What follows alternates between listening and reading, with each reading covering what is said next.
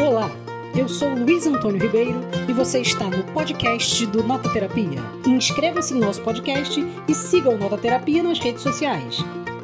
Olá, amigos e amigas do Nota Terapia. Hoje estamos ao vivo aqui no Facebook e no YouTube para fazer o nosso papo de livro especial de Halloween. É, o especial do Dias da, Dia das Bruxas. E estamos com esses fundos fantasmagóricos.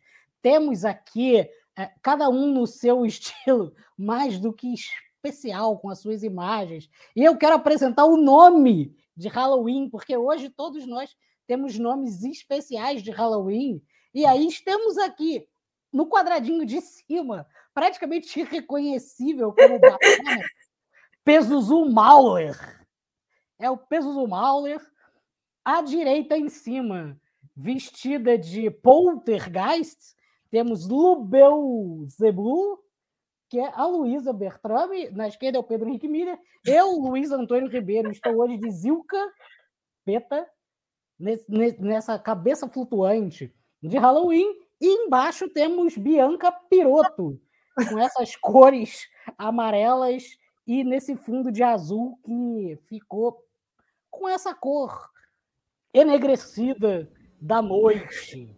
E esse nosso tema de Halloween hoje, vamos discutir literatura de Halloween, literatura de terror e aquelas obras aterrorizantes que não deixam a nossa mente em paz. E eu já gostaria de começar esse papo, que a gente conversasse assim, dizendo, basicamente, eu acho que a gente seria legal a gente é, é, tentar definir rapidamente o que, que a gente considera literatura de terror o que, que é, o que, que uma obra de literatura de terror precisa ter para ser literatura de terror. E eu quero começar com Bianca Peta. Bianca Piroto, por favor. Não ah, vai é Bianca Piroto. Nome, é Bianca Piroto. Diga, Bianca. Gente, assim, eu sou muito cagona para terror. Era isso que eu ia, que já queria dizer na conversa, assim. Tá muito difícil levar a sério. Mas eu tenho, eu tenho muito medo. Então, para mim, é bem simples. Eu acho que literatura de terror é o que tem que dar medo. Só que tem, o medo é uma coisa que não é tão óbvia. O medo pode vir de formas muito, enfim, inesperadas, né? Eu acho que essa é a questão, assim. Por isso que às vezes a literatura é boa para isso. Vamos voltar ao normal, gente? Mas se você fosse dizer umas três coisas que te dá medo, o que, que você diria? Tá, vamos voltar ao normal. Vamos voltar na câmera aqui ao normal. Olha eu aqui. Mas o que, que te daria que dá medo? Se você tivesse que dizer três coisas que te dão medo, quais são as três coisas que você diria? Não, é, primeiro, eu tenho bastante medo do escuro, assim, tipo, sabe essa coisa que realmente tem muito, eu tenho muito medo do escuro, tipo, medo básico, assim. É, muito medo de coisas, tipo assim, cobra ou tentáculos, enfim, né, fobias. Eu tenho bastante medo disso. É, ainda nesse campo meio que da, da fantasia, ou, ou, não muito, eu tenho muito medo de símbolos católicos. Sei lá por quê. Mas são coisas assim que me perguntam, eu tenho muito medo de padre, freira, freira, muito medo de freira. Uhum. Não sei também por quê. Eu tenho um pouco de fobia. Uma vez eu encontrei uma freira numa, numa, rodo, numa rodoviária e ela era daquelas que usava preto na, inteiro, assim, sabe? Eu fiquei apavorada quando eu vi. Fiquei apavorada. Porque ela era muito jovem, gente. E não sei, não parece que é desse tempo, entendeu? Mas é, começar, eu diria isso. Então, assim, para você, o medo transcende a literatura, é um medo que está na vida e que quando você identifica isso na literatura te aterroriza, é isso? É, eu acho que sim, é, mas é que, é que na literatura a gente vai conhecendo formas menos óbvias desse medo, né? Tipo assim, a gente descobre medos que a gente não tinha, eu acho que essa é a questão. Uhum. Que a gente quer dizer que a gente tinha, ou que, enfim, era algo menos óbvio e tal.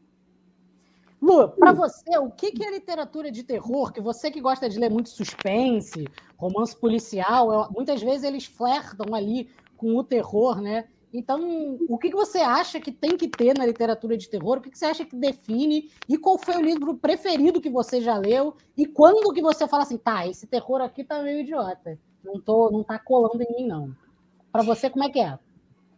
Cara, eu, eu, como você disse, eu gosto muito de livro de suspense, né? Especialmente thriller policial. Eu acho que um bom livro de terror, ele tem um pouco do que os livros de suspense têm, que é essa, essa adrenalina de você querer continuar lendo para saber o que, que, vai, o que, que vai acontecer. Você tem medo, você se sente angustiado com aquilo que está acontecendo, mas você não consegue parar de ler, você quer saber qual é o desenrolar daquilo, né? Você quer se expor mais a esse medo.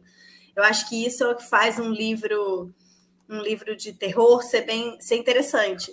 Mas eu queria trazer aqui, na verdade, eu hoje despretensiosamente estava olhando meu Instagram e como todo mundo está postando coisa de Halloween e horror, terror, né, esses últimos dias, eu achei um, um post da editora Wish que eu achei muito legal que eles puseram sobre a diferença entre horror e terror.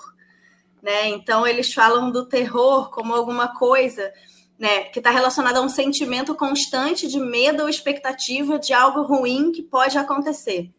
Né? Esse seria o sentimento de terror.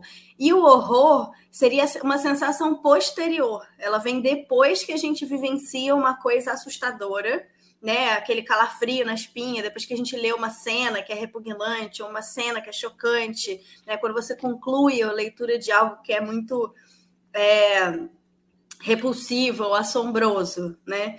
Eu achei legal essas duas definições, não porque eu acho que assim, não, não acho que a gente precisa definir o que, que é o quê, o que, que é terror, o que, que é horror, mas eu acho que são duas definições legais que ajudam a gente a pensar em o que, que faz uma boa obra de horror, né? que ao mesmo tempo tem essa expectativa imensa sobre aquilo que vai acontecer, que te deixa aterrorizado, e quando acontece, você fica horrorizado. Né? Então, acho que é um pouco nesse sentido, assim. E vou retomar isso depois quando for falar do meu livro, que eu burlei um pouquinho a regra, mas, mas não, juro que não.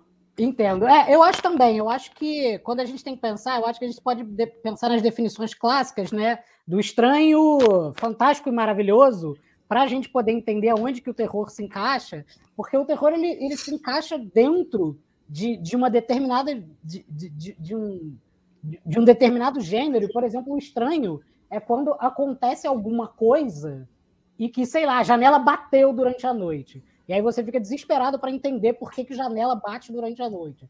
No estranho, essa janela vai ter uma explicação lógica para isso. Bate durante a noite, porque os vendavais que batem ali em termos da corrente, explica, né? O fantástico é quando a explicação ela é fantástica. Você tem uma lógica é, de uma explicação que, que tem a ver com o mundo fantástico. A, a porta bate porque um, um orc todas as noites resolve fechar. Soprar a janela.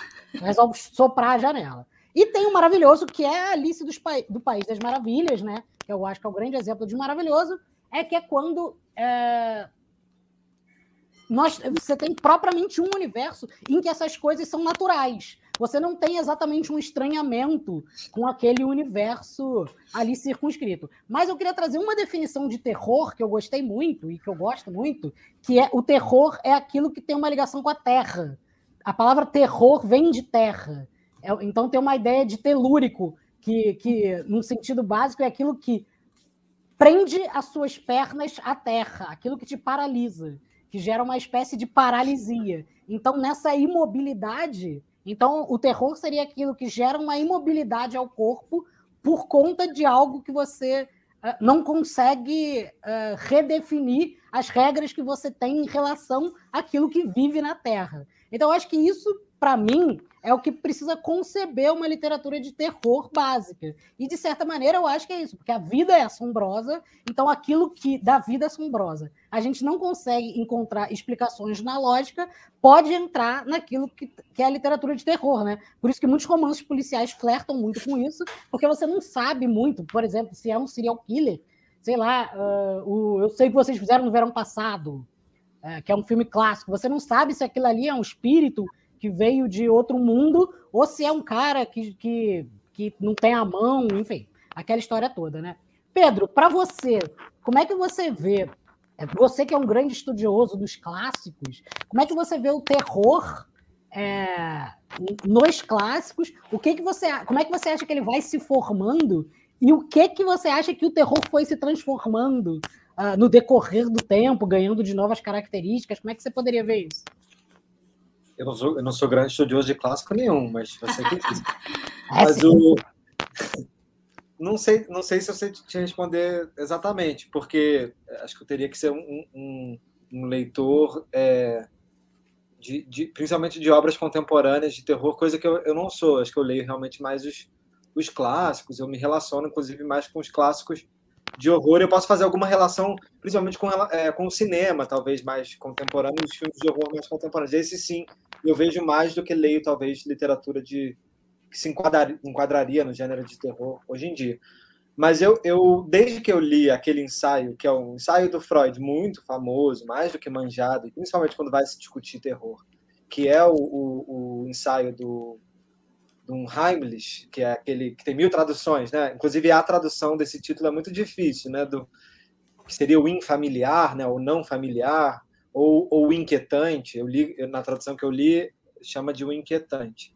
É, é a ideia de que eu acho, mas que para mim sempre fez muito sentido e aí eu acho que amplia, inclusive o escopo do que seria o que nos assusta, o que nos aterroriza, é a ideia de que é a passagem do familiar para o desconhecido, e de que essas categorias não necessariamente são opostas. Inclusive, a própria palavra e a escolha desse termo, né, do, do ensaio do Freud, do, do que é unheimlich, não familiar, pegando a definição na própria língua alemã, é difícil definir, porque a própria definição do que é familiar não é estanque. O que é familiar para alguns pode ser desconhecido para outros. O que é, é, é o que é, é, é, costumeiro, o que é aconchegante para alguns para uma outra cultura, ou para um outro grupo de pessoas, ou para um outro estado, ou para um outro indivíduo, pode ser inquietante, pode ser desconfortável. Então, essa passagem entre o familiar e o desconhecido é que, para mim, gera esse. E eu acho que o horror geralmente trabalha. Os bons, né? Os bons livros, os bons filmes de horror trabalham bem nessa passagem. Quando alguma coisa que te parece é, é, é, é salva, salva, sei lá, assegurante, te parece confortável, te parece te dar uma, uma certeza, de repente você descobre que naquilo que parece tão conhecido, tão próximo, inclusive um parente, um familiar, tem muito terror com a figura da mãe, né? A mãe que vira um, um ou, ou, o pai. E o Freud no, no, ensaio dele usa a imagem, usa o conto do um conto clássico do Hoffman que é o Homem da Areia, onde o pesadelo do, do, da criança é transformar talvez algum parente, ou talvez o pai, ou talvez o tio, na, num monstro, num, num, num, bicho que não tem olhos e que vem à noite roubar os olhos das crianças. Então, é, essa relação entre o conhecido e o desconhecido, o que é familiar e torna de repente assombroso, isso para mim, isso torna terror, na verdade, um monte de coisa, desde do, do, do Hitchcock, dos suspenses do Hitchcock, até obras que você não diria que necessariamente são de terror. O próprio Kafka. O Kafka se enquadra muito na questão do. Inclusive da sua própria divisão, quando você fala também do. Eu acho que a divisão do maravilhoso e do, e do fantástico sempre é confusa para mim. Eu acho ela, ela, interessante, mas eu sempre acho que ela se mistura. A, a própria definição do Freud, que nem é necessariamente estética, ele está falando de conceito de psicanálise, mas eu acho que me dá uma, uma situada complexa, assim, é, é onde parece que ele define, ao mesmo tempo também não define. Tudo pode ser, não. Se você olha com estranhamento, né, tudo que você está, tudo que você já está acostumado, que te é assim, confortável, pode se tornar desconfortável. Então eu gosto dessa, eu, eu, brinco com o Marcelo. O Marcelo, meu marido, é muito fã de terror, né? Muito. Ele que me introduziu no universo dos filmes de terror, assim, nível CDF, de ver todos e tal. E aí ele a divisão dele é muito engraçada, porque basicamente o Marcelo quase como se definisse filmes como terror e não terror. E quase tudo é. Quase tudo pode ser terror. Tipo assim, Bacurau, aí ele fala terror. É, é, é... Mas eu entendo é. Marcelo, sabia? Porque a gente está lendo esse mês no Clube do Livro aqui da Nova Terapia uh, os contos da Flannery O'Connor. E não é uma coisa que você pensa assim, isso é, é terror. Mas foi a primeira coisa que eu falei. Quando a gente começou, olha, eu falei, cara, isso é terror. É, é. Não importa que não tem a, a, estrutura clássica do terror, não tem os elementos, né, que Sim. normalmente são, é, são convocados pelo terror, mas aquilo é, é uma leitura do mundo tão crua, tão impactante, que ela pode ser entendida como horror, porque a gente se, horrori, a gente se horroriza diante da condição humana e diante da violência da vida humana, Sim. por a gente ler os contos dela de uma maneira que, para mim, é, é, super terror, super, Sim. super. E é, aí, mas eu acho que isso coloca uma questão. Ah, desculpa, Pedro, pode falar. Não, é porque acho que a questão do subgênero terror, né? a invenção de um gênero, pressupõe certas regras e tudo mais, que é até interessante, são revisitadas o tempo inteiro, acho que são muito legais a gente reconhecê-las. Inclusive, você vê que tem, sei lá, é, filmes que ou, ou, livros que jogam com essas regras. Tem que ter um monstro, tem que ter tais ações, tem que ter uma, uma mocinha, um mocinho, uma final girl, sei lá, né, que é aquela que vai você vai atravessar o filme inteiro, até para você ver como que as, os livros ou os, a, a, a, os clássicos jogam com essas categorias, subvertendo elas ou não. Mas eu acho que numa leitura mais ampla, como, como questão de realmente de aterrorizar, Kafka me deixa completamente aterrorizado. Beckett me deixa completamente aterrorizado em diversos momentos, ao mesmo tempo que me faz rir horrores. Enfim, eu então não, não óbvio que não são do, do subgênero terror, ou de um gênero terror, mas podem ser podem vir a ser. E pois é, olha, eu queria começar dando uma boa tarde para as pessoas que estão aqui com a gente. Boa tarde, Ellen Araújo Tipex. E boa tarde, boa tarde, Rod Léo. Uma boa tarde para você. E o Eduardo que mandou um N. É, eu não sei se você estava negando alguma coisa. Não, não. É, mas só lembrando que um dos nomes do coisa lá de baixo é aquele que nega. Então, para o Halloween é excelente. Tá adequado, tá adequado. Tá, comentário, tá adequado. Comentário adequado. Tá perfeito para o Halloween. E aí, eu só queria é, colocar mais uma pimenta aqui no nosso papo, porque eu acho que, de alguma maneira, é, num mundo em que tudo tem. Porque eu acho que o terror, enquanto subgênero, ele nasce mais ou menos junto. Se a gente for puxar ali na tradição do Poe e tal, ele nasce mais ou menos junto uh, quando a gente vai ter ali no, no o Vitor Hugo com grotesco e sublime. A gente começa a, a, descobrir como gênero o grotesco incluído dentro da obra. Mas a gente é. poderia ampliar o terror para tudo que é lugar, né? Eu acho que uma das definições principais de terror para mim é aquilo que a gente não consegue dar forma. Eu acho que o informe não é o disforme, porque o disforme a gente lida muito bem. Aterroriza e atemoriza também, mas a gente consegue lidar, a gente monta um circo, a gente consegue fazer alguma coisa com aquilo que é disforme, mas com aquilo que é informe, com aquilo que a gente não consegue de nenhuma maneira dar forma. Aí o Édipo Rei, por exemplo, pode ser terror absoluto. Eu também acho. Eu também, o, o, o, o Freud diz isso no ensaio dele. Eu acho lindo. A, a, a, ele relaciona principalmente a questão do, do arrancar os olhos, é. querer ver.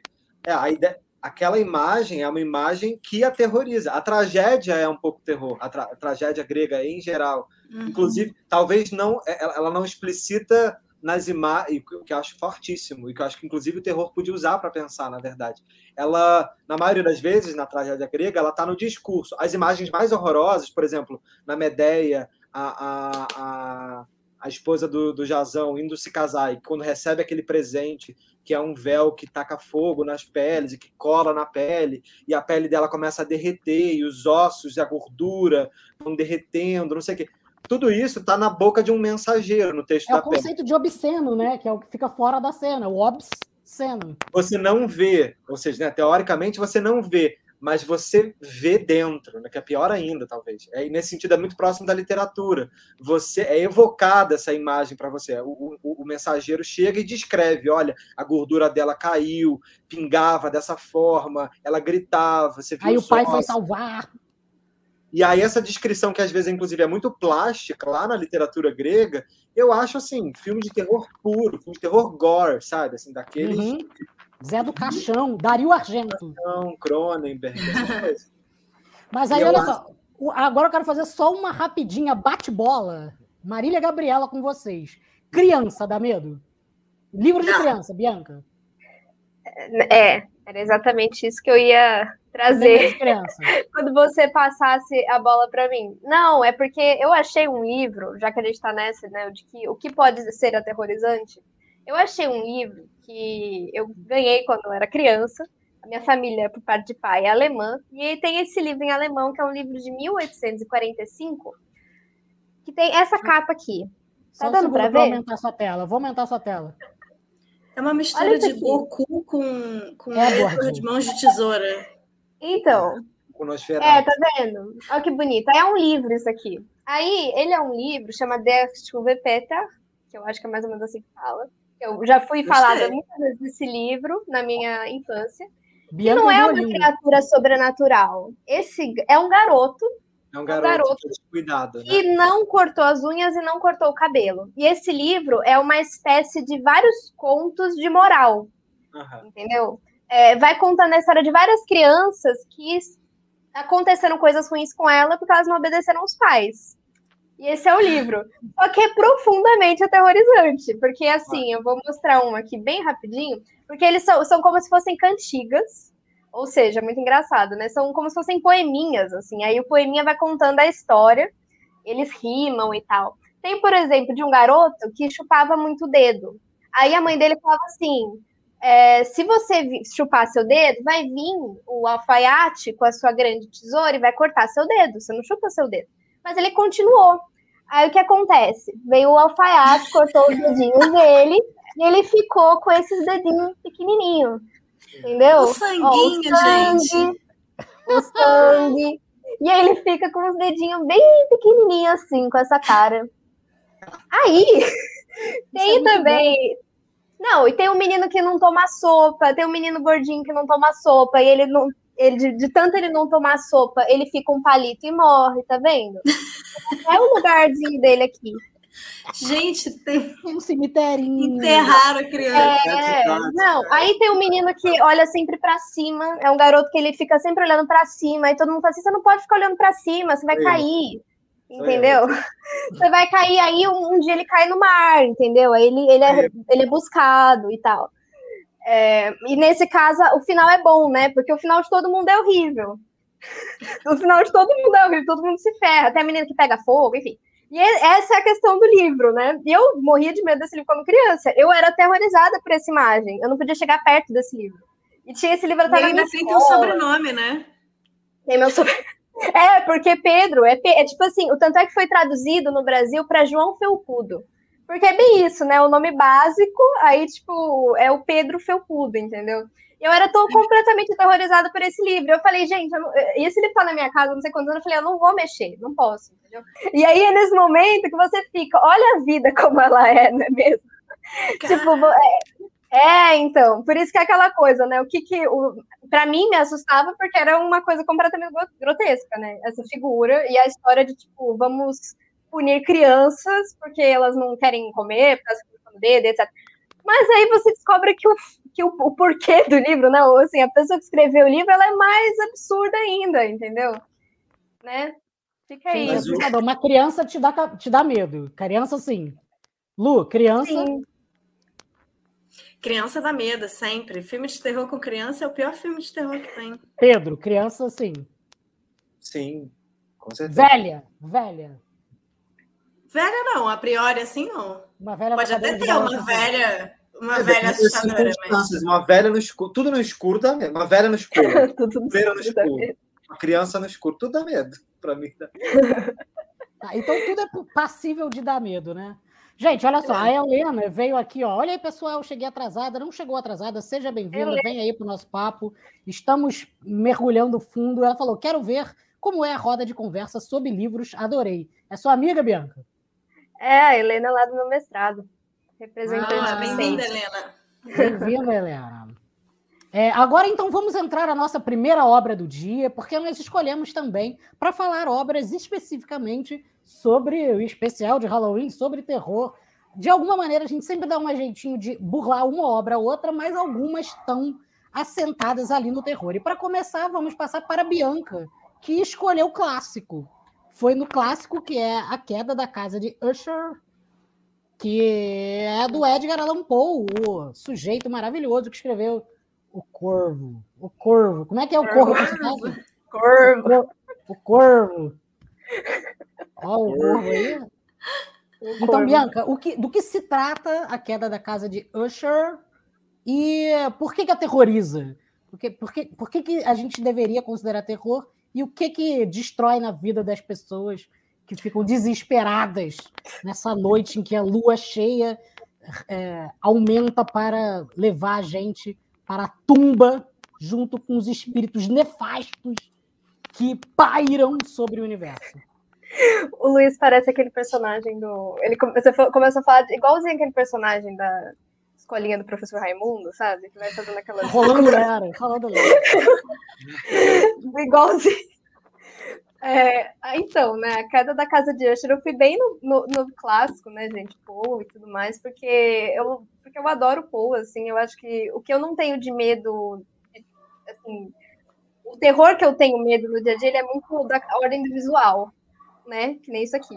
Tanto é que eu poderia ter falado desse livro em si, porque ele realmente me aterroriza muito, mas no caso do terror da, da escrita, né, da literatura e tal, é para mim é um pouco de outra ordem, assim, porque eu acho que tem aquela coisa de tipo, eu posso controlar quando eu vou ler determinada coisa, ou me preparar, assim, o que não significa que ela terroriza menos. Não tem não, susto, né? É, a questão do, do susto, né? É, pois é. É. E esse conto do A Queda da Casa de Usher, que é um, acho que um dos contos mais famosos do Poe, né? O Poe, que, tipo, ele é um, um autor muito querido, muito lido, até porque às vezes não, não lê muito é, literatura em geral, né? Eu acho isso maravilhoso, assim. É, quando eu dava, quando eu dava aula de literatura, eu levava um conto do Poe, a galera ficava tipo ensandecida, assim, porque, ai, conto de terror, vamos ler, vamos, sabe, discutir. Era sempre muito a galera tipo animada para se assustar. Era muito maravilhoso isso. Tipo, levava gato preto, meu Deus, o meu gato preto, né? Que é tipo o símbolo, né?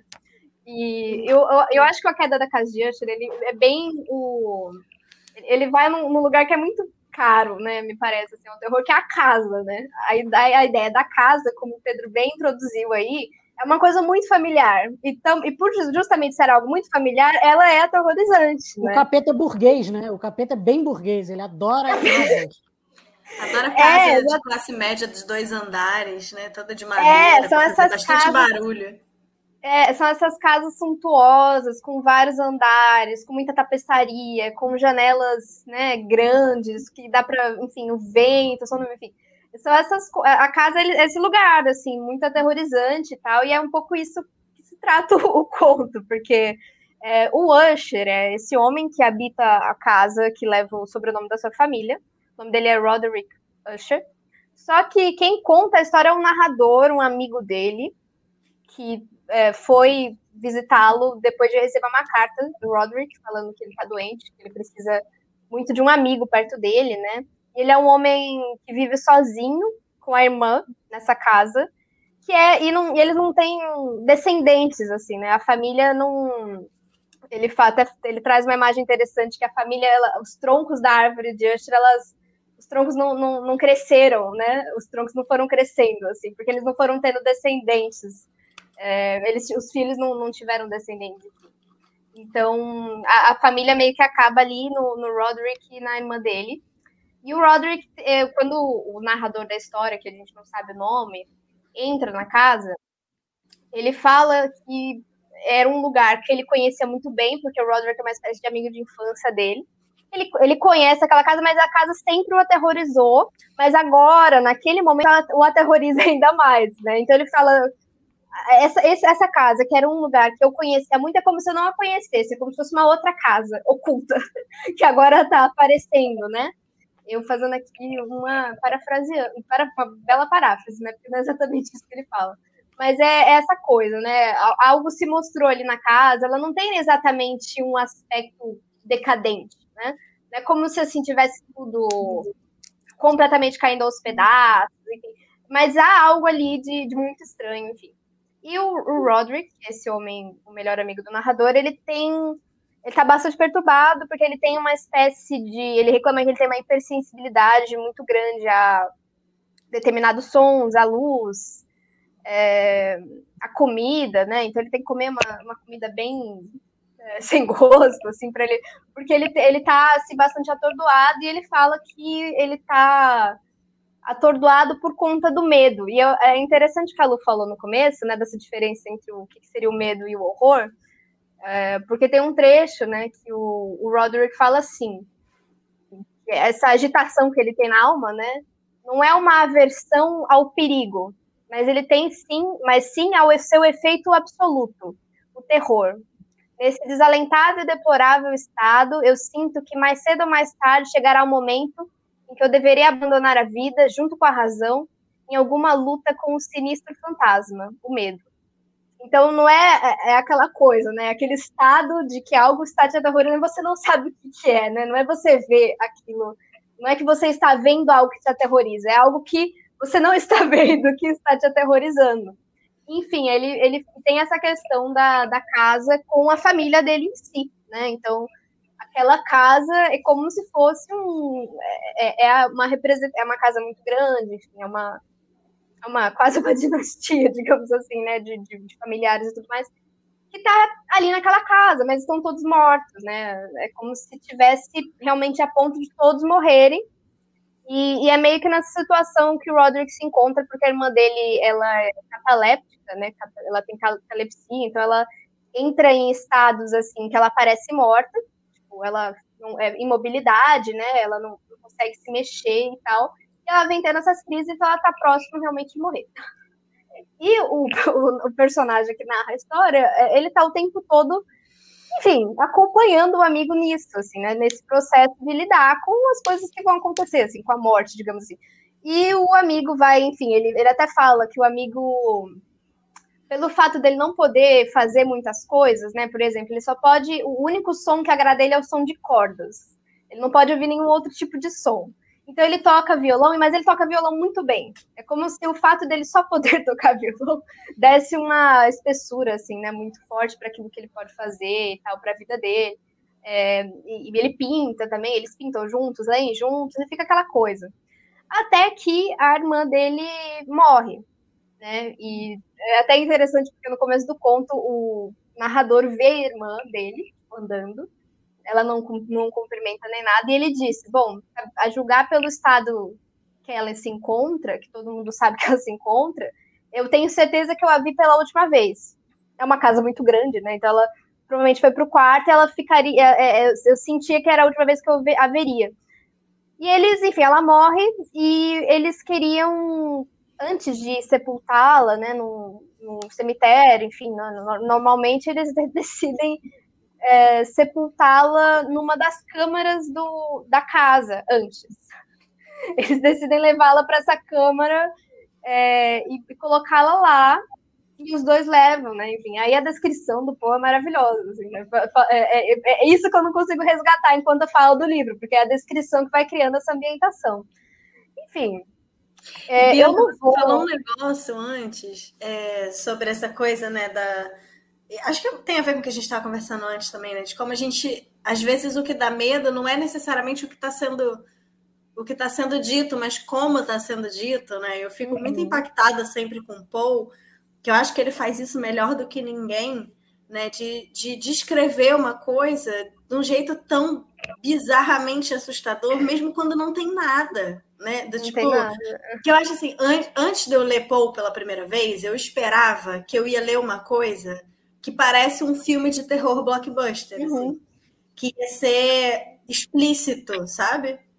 E é o oposto disso, é tudo muito mais implícito, um tom muito mais abaixo, e isso deixa mais aterrorizante ainda, né? Isso é muito impressionante. E isso me coloca uma coisa do que a Bianca falou, que é muito interessante, eu acho que o Paul é um especialista nisso, porque a gente pode colocar isso no gênero terror, porque o terror também está na forma que você escreve aquilo que não aterroriza, né? Porque uhum. um, nenhum conto ou nenhuma história vai se sustentar só naquilo que aterroriza. Se fosse um capeta, capeta, capeta, capeta, criança e velha. Sabe? E você não vai ficar assustado com isso. Então você precisa criar um clima. É isso. Então, por isso que geralmente você tem alguns elementos que vão se tornando quase os clichês. A casa, o ambiente, o sino da igreja que toca, todas as vezes, e quando o sino toca, lembra de alguma coisa. Então você vai criando um ambiente, né? Em que e essa ambientação toda ela vai compondo aquilo que a história vai. Então tem a ver também com o terror do, do, do próprio da própria natureza, né? a própria natureza que começa a falar em todas as suas instâncias. E o terror vai se, se, se mergulhando e se imbricando em todas as coisas ali dentro, né? Eu acho que isso é bem importante. E eu acho que em, na grande maioria dos livros de terror, a natureza tem um papel. Eu estou olhando o Drácula, né? Aliás, amanhã vai ter live sobre o Drácula no meu canal. Fiquem convidados também, quem está uhum. assistindo. É, e eu acho impressionante como no, no Drácula, no Frankenstein, nesses clássicos, tem uma relação muito forte, não só com relação ao século XIX e ao darwinismo, mas uma relação direta com a natureza, com a ciência, mas principalmente também com relação, e aí pegando a psicanálise também para tentar é, desvendar, mas há uma ideia de algo que constitui o humano, mas que escapa. E eu acho que isso está uhum. presente também no, no, ensaio do, do Freud, do Unheimlich. E eu fui mostrar o ensaio, apareceu o, o Baphomet de novo. o ensaio do Freud. É... Gente, olha só, isso, isso, isso é terror, tá? Isso é terror. É um familiar que se torna em familiar. E aí o... Porque ele diz que é aquilo, e tem, isso está muito relacionado ao inconsciente, que é aquilo que você tentou manter é, é, sufocado, né, ou tentou esconder, mas que emergiu. A ideia, a própria ideia do inconsciente, que é algo que você tenta fingir que não está ali, que você fala, vou esquecer um trauma, uma dor, um sofrimento, mas aquilo está lá aquilo é, é, é, te constitui. E com frequência aquilo vai vir à tona. E não necessariamente vai vir à tona numa forma lá muito agradável. Pelo contrário, vai vir na forma daquilo que é reconhecível, muitas vezes na forma até de um duplo, a presença do duplo é muito importante né, na literatura de horror.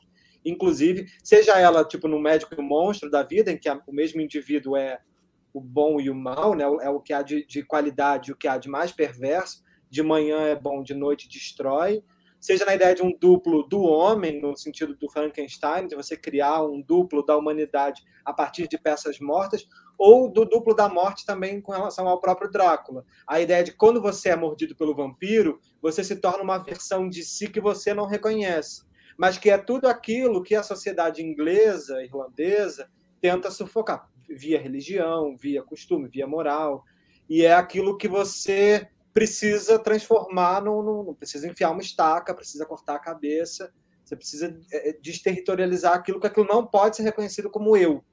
É a, é a Lucy, é a Mina, é, é, é, são as figuras da, da, da, do romance. Eu não reconheço mais aquela figura. Então, o, que, o terror do zumbi também, né? O terror do zumbi é esse. O zumbi é a mesma coisa. E eu acho que isso é o que acho que é mais interessante. A ideia também de que o terror não está fora, como a ideia você fala do demônio, e sim, a gente pode relacionar, não tem como não relacionar o terror ao romantismo e a uma ideia de gênero burguês, de formação burguesa, para a burguesia. Então a ideia também atrelada à, à moral cristã, católica, do, da Europa é muito forte. Só que, ao mesmo tempo, a ideia de que o demônio está sempre fora, né, de que há um mal que está exterior, é quebrada dentro desses clássicos, eu acho, do horror, porque no caso do Poe, esses demônios, ou o mal, a própria ideia de mal, não subsiste fora, mas sim dentro. Ela não está externa, mas ela está numa percepção do externo. E aí isso realmente pode ser um gato, pode ser a tábua do assoalho, pode ser uma árvore lá fora, pode ser a pessoa com quem você escolheu passar a vida, pode ser seu marido, sua esposa. Pode o ser... iluminado, o iluminado. O iluminado, uhum. exatamente. Exatamente o iluminado. Pode ser você, se olhando no espelho. Tem um conto Ou, gente... no caso do Stephen King, que às vezes é um carro, tipo Christine. É, o King é. leva isso também a, a, um grau, inclusive, de pop mesmo. Pop no, no melhor sentido, não estou usando no sentido uhum. pejorativo, não, no sentido maravilhoso até. Eu nem gosto muito do King, para falar das minhas preferências particulares, mas, é, mas eu acho que ele elabora isso muito bem. Assim, os, as, ele, ele, faz uma grande salada. O, o King, eu acho que ele pega todos esses, ele pega do Lovecraft ao Poe, a tudo e, e bota num, num, saladão, assim, é, é uma salada de terror, tem todos os elementos. Não à toa tem fantasma, monstro, vampiro, não sei o que, num mesmo conto, às vezes num, num romance. Mas a ideia que está ali no King, por exemplo, no It, que eu acho que é muito presente também nessa leitura clássica do Freud, a ideia de que é, são medos também infantis, que sempre nos infantis. É uma espécie, não à toa, o livro da Bianca vai trazer a imagem também da criança dessa ideia também de que há uma moral que vem desde a infância, que é incutida, e que a gente tem a falsa ideia de livre-arbítrio nas nossas decisõões. A gente acha que tudo vem de decisões nossas, que não são externas, que não são forçosamente incutidas, ou, ou né, não são é é, é, é, empurradas é, é, mandadas mesmo, assim, a forceps, e a gente tem que aceitá-las, em algum momento elas reaparecem para a gente. Elas reaparecem não numa forma reconhecível, mas na forma do terror, do medo, daquilo que eu preciso manter longe de mim. Isso não pode ser eu. Então isso tem que ser, isso tem que se tornar um bicho, um, um, um, isso tem que ter tentáculos, isso tem que ter uma cara repugnante. Isso vira uma versão de mim horrível. Esse menino com cabelo gigante, a unha terrível, sujo, é, é, é, precisa sangrar, precisa doer.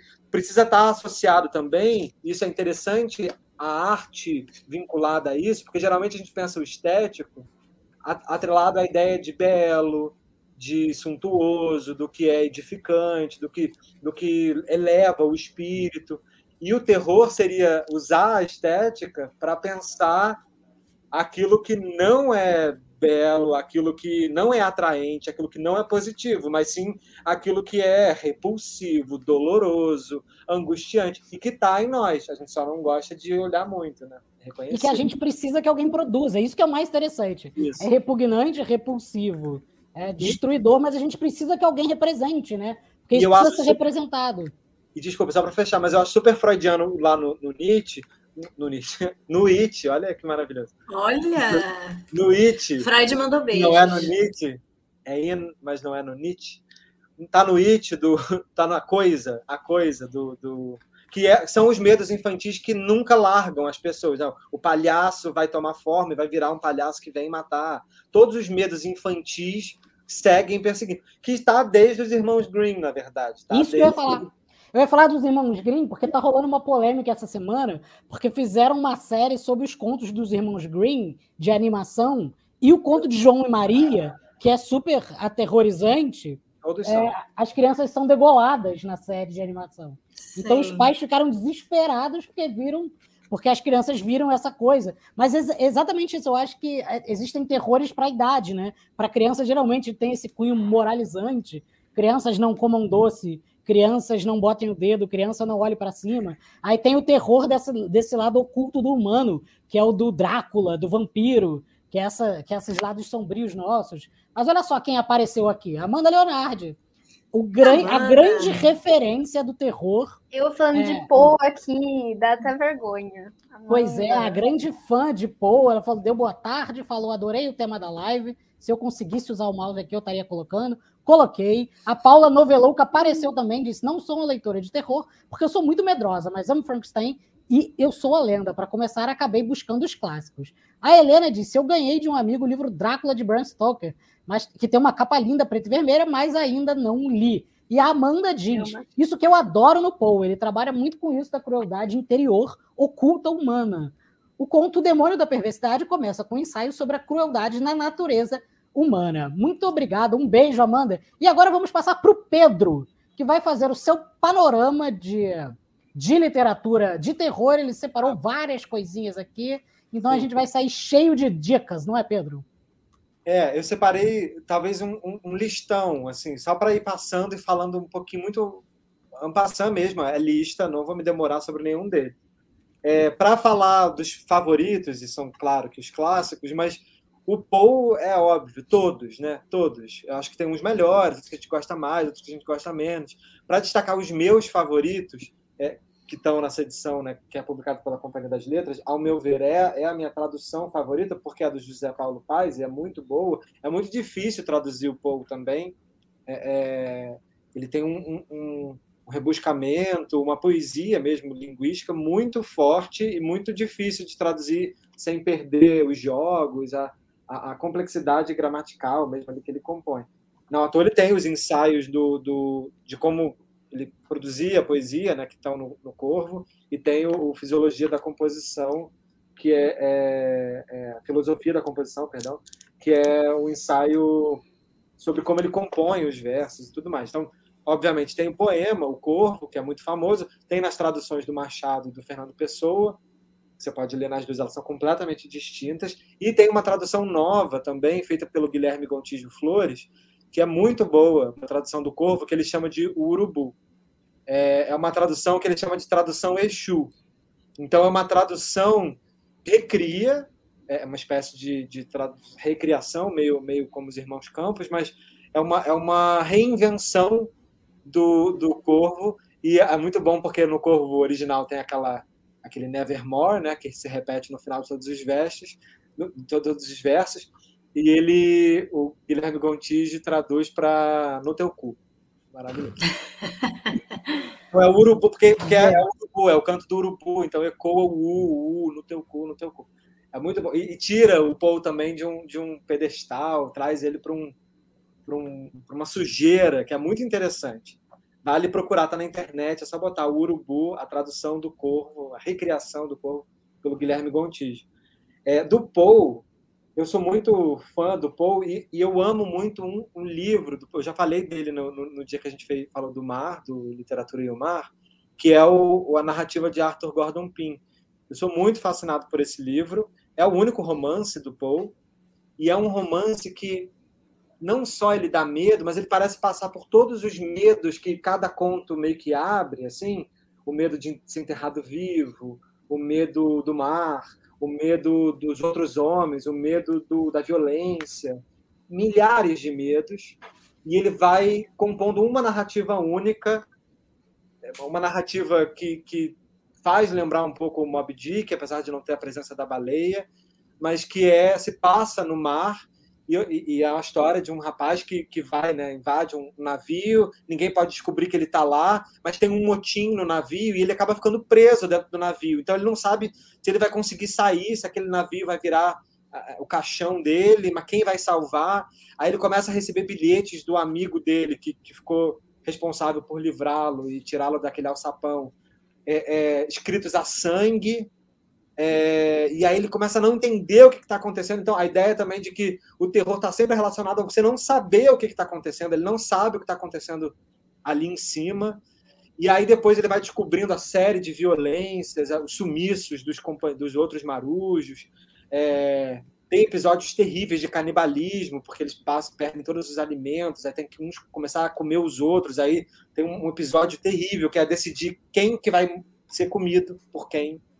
É, é, então, episódios assim, a cara do Paul, terríveis, e termina com um medo que vai meio que para mim apontar lá o Lovecraft, que é, é o, o, medo, vai, ele, ele, vai, ele vai arranhando esse medo tão a fundo, psicologicamente, entranhado no, no que há de mais desesperador, sei lá, do nosso imaginário, que ele vai chegar num medo meio transcendental, um medo meio a lá Lovecraft, um medo meio cósmico, um medo meio metafísico, um medo que que não é do indivíduo, é um medo do mundo, assim, um medo, um medo celeste, sei lá, um medo branco. Por isso que eu faço uma relação com o Moby Dick. Tem uma coisa do medo da cor branca, uma coisa assim, é quase que o medo também do artista, o medo da página, o medo da tela, o medo da ausência, da, falta, do nada, do vazio. E é muito bom. O, os, os contos do Paul que eu mais amo é, é, não sei, eu, eu me lembro da é, a relação que eu tenho com a máscara, com o, o, da máscara da morte rubra, que eu acho Adoro. fabuloso e, e, e lindo e, e, tem um livro que eu amo também que é o, o, Breve Romance de Sonho, que é aquele que inspirou o Kubrick, né, do De Olhos Bem Fechados, que é do Schnitzler. Schnitzler. E que eu acho que super se relaciona com a, com a Máscara da Morte Rubra, por toda a questão da relação com as máscaras, tá todo mundo num baile meio mascarado, mas aquilo é muito macabro, aquilo parece um, um ritual meio, meio esquisito, meio não identificável e tudo mais. É, o, o Poço e o Pêndulo eu acho fabuloso, e eu acho fabuloso o Homem na Multidão, que talvez seja pouco comentado, mas que tem uma relação muito forte, inclusive, com o Baudelaire. O Baudelaire, que tinha o Paul como, como um gênio, uma figura de, de inspiração, inspiração. para mim é uma espécie de continuação do Homem na Multidão e que é um pavor que eu acho que é muito contemporâneo, muito urbano, mas é um pavor da rua, também é um pavor da gente, de estar no meio. Para mim é um pavor meio síndrome do pânico, lá do século XIX. Assim. Então é, é, eu acho maravilhoso. E eu amo, eu sempre falo deles, mas eu amo o, os contos do Henry James, que infelizmente só tem essa tradução aqui também do José Paulo Paz, mesmo que traduziu o Paul, mas não é reeditado. Eu achei, por muita sorte, depois de milênios, assim, num sebo, está caindo aos pedaços a minha edição, ela tá toda colada, já colei ela 40 vezes, e são histórias de fantasma do James, é, é, a história de fantasma mais famosa do James é a Outra Volta do Parafuso, tem adaptação quase que ano a ano, é, você não consegue fugir dela. É realmente uma história maravilhosa, mas o James, o James dizia que essa daqui ele escreveu assim para ganhar um dinheiro. Ele escreveu para escrever no gênero terror mesmo, o que as pessoas queriam ler sobre fantasmas.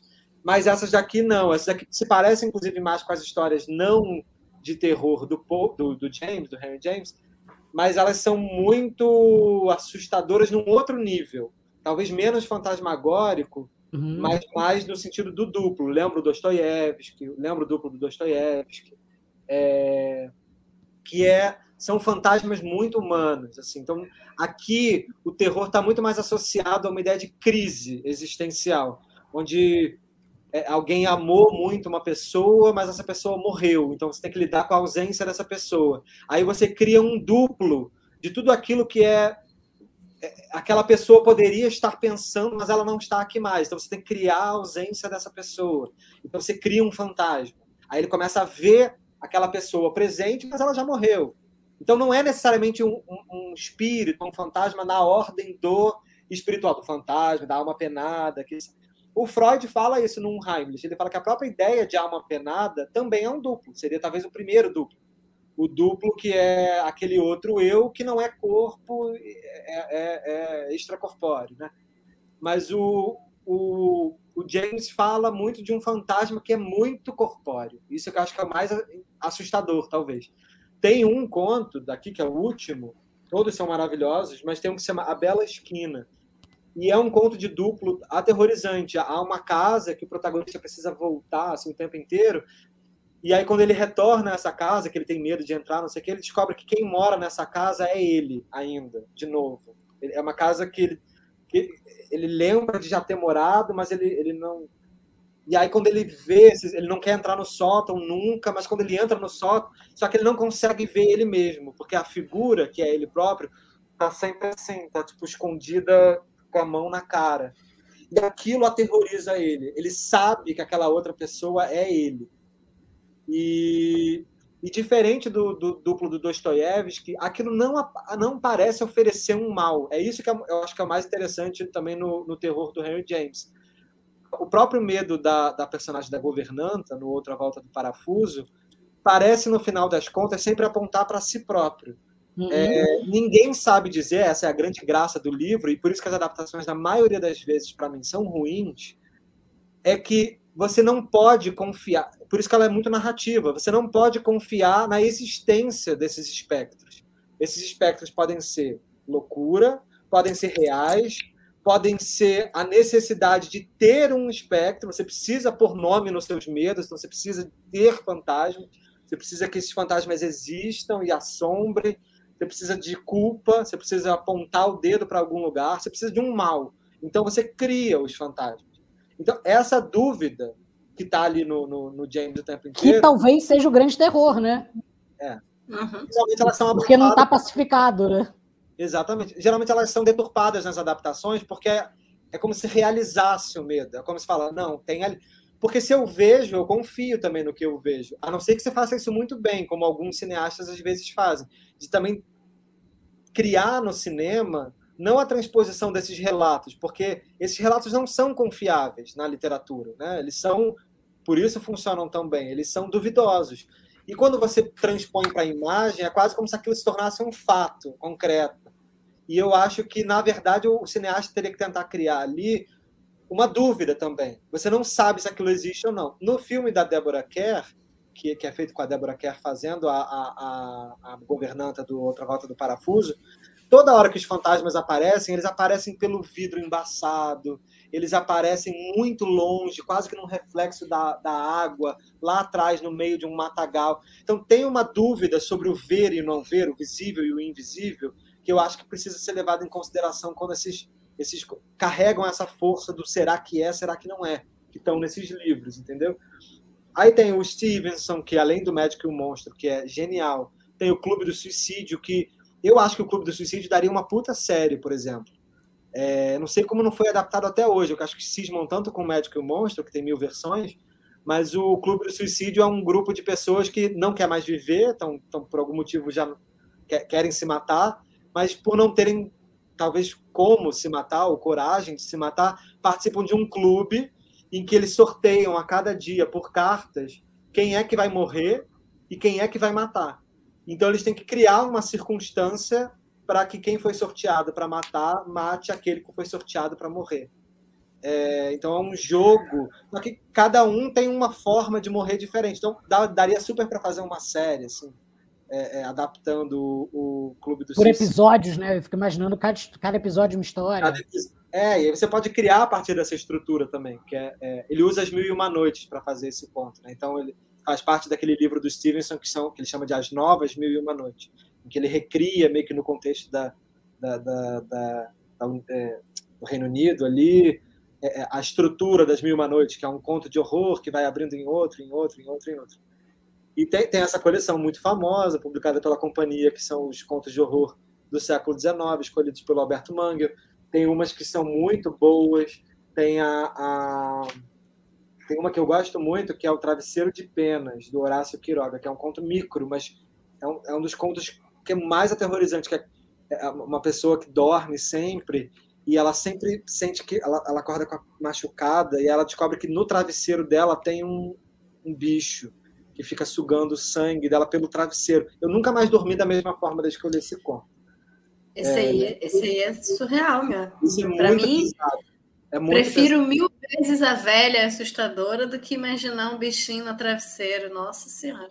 Não, e, é, um tipo vampiro, é um tipo de vampiro cotidi... totalmente cotidiano. Ele não é o Drácula que tá Ele é o seu travesseiro. O seu travesseiro é o seu Conde Drácula. Ele tá ali todo dia tirando você de você, sugando você. E é o lugar mais confortável, né? Não tem melhor coisa para te é, aterrorizar. Exatamente. É o seu lugar de conforto máximo. Exatamente. A Luísa, uma coisa que a, que a Luísa se aterrorizou uma vez que eu contei para ela, é que eu digo que eu sempre escovo os dentes antes de dormir, eu não é, deixo de fazer isso, porque eu vi uma história de que baratas podem subir na sua boca para comer o resto de comida que tem. Então, isso é um dos maiores terrores da minha vida, que isso um dia possa acontecer. Isso geralmente é terror de criança, igual eu estava falando do, do, é. do, do livro da Bianca. Acho... Tipo, vai escovar o dente, que senão a baratinha vai vir, vai vir comer dentro da sua boca. Assim, é, é clássico de como ensinar uma criança a escovar o dente pelo pânico de que o horror vai acontecer. Isso eu aprendi velho, mas funcionou 100%. Aí, só para fechar, assim, tem os contos da, da Lídia Fagundes Teles, que, que eu me lembro que fizeram muito parte da minha infância, assim, que me é, que eu lia no colégio, e eu lembro que a gente via um negócio, eu não sei se eu inventei, essa coisa da memória da infância que é difícil de determinar se essa é uma invenção, uma criação, se realmente existiu. Mas eu lembro que a gente via, tipo um especial da TV Cultura, uma coisa assim, que tinha umas atrizes que contavam contos de terror. Contos e da meia-noite. Contos da meia-noite. Contos da meia-noite, exatamente. Contos da meia-noite, eu lembro. Contos da Lígia. não sei se eu inventei, mas eu lembro que, que tinha os contos da Lígia e tinha o, o As Formigas, que era aquele que as formigas criam, pegam uns ossos lá, que eu lembro que eu ficava apavorado com esse conto. E, e o Venha Ver o Pôr do Sol, que é um clássico da Lígia também, que é o, o, o, a, a, princípio parece um encontro amoroso, um super encontro amoroso, mas na verdade é um rapaz levando a moça para o cemitério e é um conto de, de terror horrível. E aí, só para fechar, eu, o Hoffman. Tu tem o, o livro Hoffman, dela para mostrar, da Lígia? Eu tenho um, um livrão dos contos. É, um livrão com todos os contos. Aí é um livrão grandão. Ótimo. Que une os, todos os contos da Lígia. Mas o. E ah, tem um também, para falar dos brasileiros, tem o Machado, que a gente leu o. o a gente falou aqui, né? A Casa, a Casa Secreta, que é um conto de terror brasileiro do século XIX incrível. E tem um do. É, é, tem um do João do Rio, que eu acho maravilhoso, que se chama Pavor. É, tá na internet, domínio público, se chama Pavor. Ele é curtíssimo e eu acho ele maravilhoso. É um conto só sobre o escuro. E, e o que Ai, dá medo. Exatamente. Mas o João do Rio tem o livro dele, Dentro da Noite, que tem muitos contos no estilo do terror também. É Talvez bom. esse esteja nesse livro, não sei. Ele está aqui numa coleção que é, é Contos de Assombro. É... Tem, é, é, é, do Dentro da Noite, inclusive é onde tem o Homem da Cabeça de Papelão. Sim. É, que tem tipos. Ah. Entre o terror social e o terror terror mesmo. Tem uma, tem uma pegada meio noite na taverna, sabe? Só que, amo, só que posterior. Você ia Você falar do, do Hoffman, do mito do, do. Eu ia falar de todos o Hoffman, na verdade, é, fica nessa mistura, muito perto do, do, do, desse livro da Bianca, muito perto dos irmãos Grimm, que é entre o maravilhoso, entre a, a, a, a fantasia também, o, o, o, a ideia do sonho, do onírico, do, do, do jogo, com o macabro, o assombroso, o perverso. E essas coisas, elas são uma são a outra. Isso é que é por isso que o Freud vai usar para fazer lá o ensaio dele do Heimlich.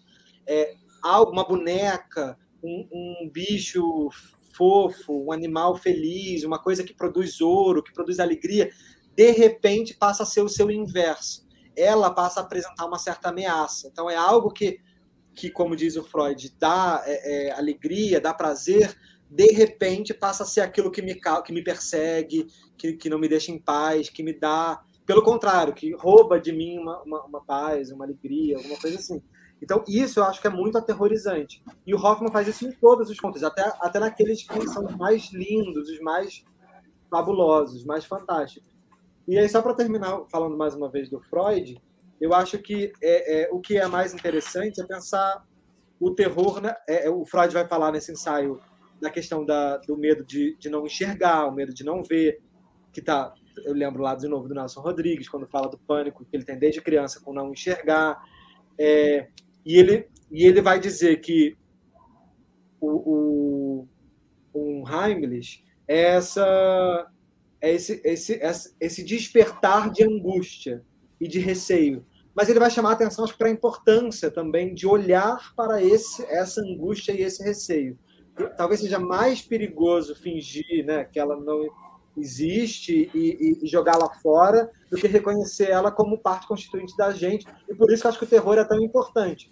Eu, não é à toa que eu também associo a, a tragédia, porque eu acho que tem um movimento importante nesse gesto de dar forma ao horripilante, de dar forma ao que eu não quero ver. E, e não estou falando para quem, quem não gosta de terror, não vê terror, imagina, a pessoa faz o que ela quiser. Mas eu é. acho que é interessante pensar o terror como algo que dá forma, não só que dá susto, e é muito gostoso também, você se sente vivo quando você vê uma coisa de terror, você sente que o coração bate, é uma coisa muito física que acontece com o corpo, sei lá, que é fazer com que você lembre que você está vivo e a gente ao longo da vida é tão convidado a se ficar meio morto-vivo, né? Ficar meio meio anestesiado, que o terror traz a gente um pouco de volta meio por por choque elétrico, assim, né? Pega o teu tua veia, faz seu sangue correr mais rápido e aí você lembra que tem vida. E por quê? Porque trabalha com esses códigos de angústia, de, de, de pavor e de, e de estranhamento, e de desconfiar daquilo que é familiar, de pegar uma coisa que você tem como reconhecível e falar, não, peraí, que é o pesadelo, que é o sonho. Você está na sua casa, mas tem alguma coisa na sua casa que não é a sua casa. Mas no seu sonho você fala, eu estou em casa. Mas você desconfia. E parece que na vida a gente não, não é é, desconfiar é ruim, a gente é convidado a não desconfiar, a não temer, a não ficar cabreiro. E eu acho que essas coisas, tudo bem, ficar com medo de tudo é terrível, viver em paranoia é um horror, mas para não viver em paranoia é importante desconfiar das coisas, olhá-las de fora e também saber se assustar. Eu acho que também faz parte do gesto filosófico. A filosofia, para mim, está atrelada a isso. A você olhar uma coisa e não sei se é Platão que fala isso, mas alguém, algum filósofo importante, mas que fala que é olhar e tomar um susto. É falar, ah, o que, que, é isso? Por uma coisa que é uma coisa que, inclusive, cotidiana, mas eu olho e falo, o que, que é isso? Esse gesto de o que, que é isso, filosófico, é o, para mim também está relacionado ao terror, ao susto, à surpresa. Quando você olha para o abismo, o abismo te olha de volta. É e com isso nós vamos passar para a nossa terceira obra da noite, que sou eu que vou falar, que é o Macário, do Álvares de Azevedo, que está aqui. Olha, vou botar minha telinha grande para todo mundo ver a minha capinha de livro, porque ela é linda. É dessa ediçãozinha uh, de clássicos aqui, ó, editora 3, que é em capinha dura e tem coisinha marcada em ouro. Eu gosto porque ela traz uma ilustração uh, logo no, no começo bem antiga do Álvares de Azevedo, olha. Ele era uma figura um pouco esquisita, mas eh, tem uma tipografia bonita, então é uma edição lindinha. E ele vem junto com Noite na Taverna, que é uma das principais obras, vista ali como, como clássico do Álvares de Azevedo, sobre a noite, sobre essas coisas que aterrorizam, e tem o Macário, que o Macário, que é um grande. Por que eu escolhi o Macário no terror? Primeiro, porque Amanda Leonardi, minha amiga, me deu a dica. Porque eu queria. A dica que eu perguntei para ela era: eu quero falar de terror, mas eu quero falar de terror de outro lugar. Me, me, me lembra os clássicos aí que eu poderia pensar.